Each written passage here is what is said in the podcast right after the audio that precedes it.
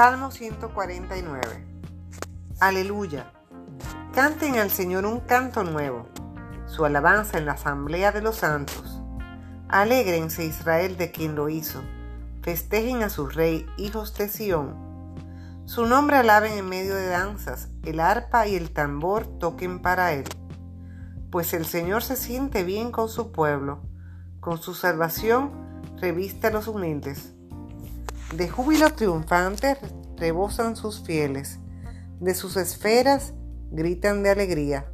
En su garganta están los elogios de Dios y en su mano la espada de dos filos, para ejercer venganza entre los pueblos y dar a las naciones el castigo, para atar con cadenas a sus reyes y con grillos de hierro a sus notables, para aplicarles la sentencia escrita eso es un honor para todos los suyos.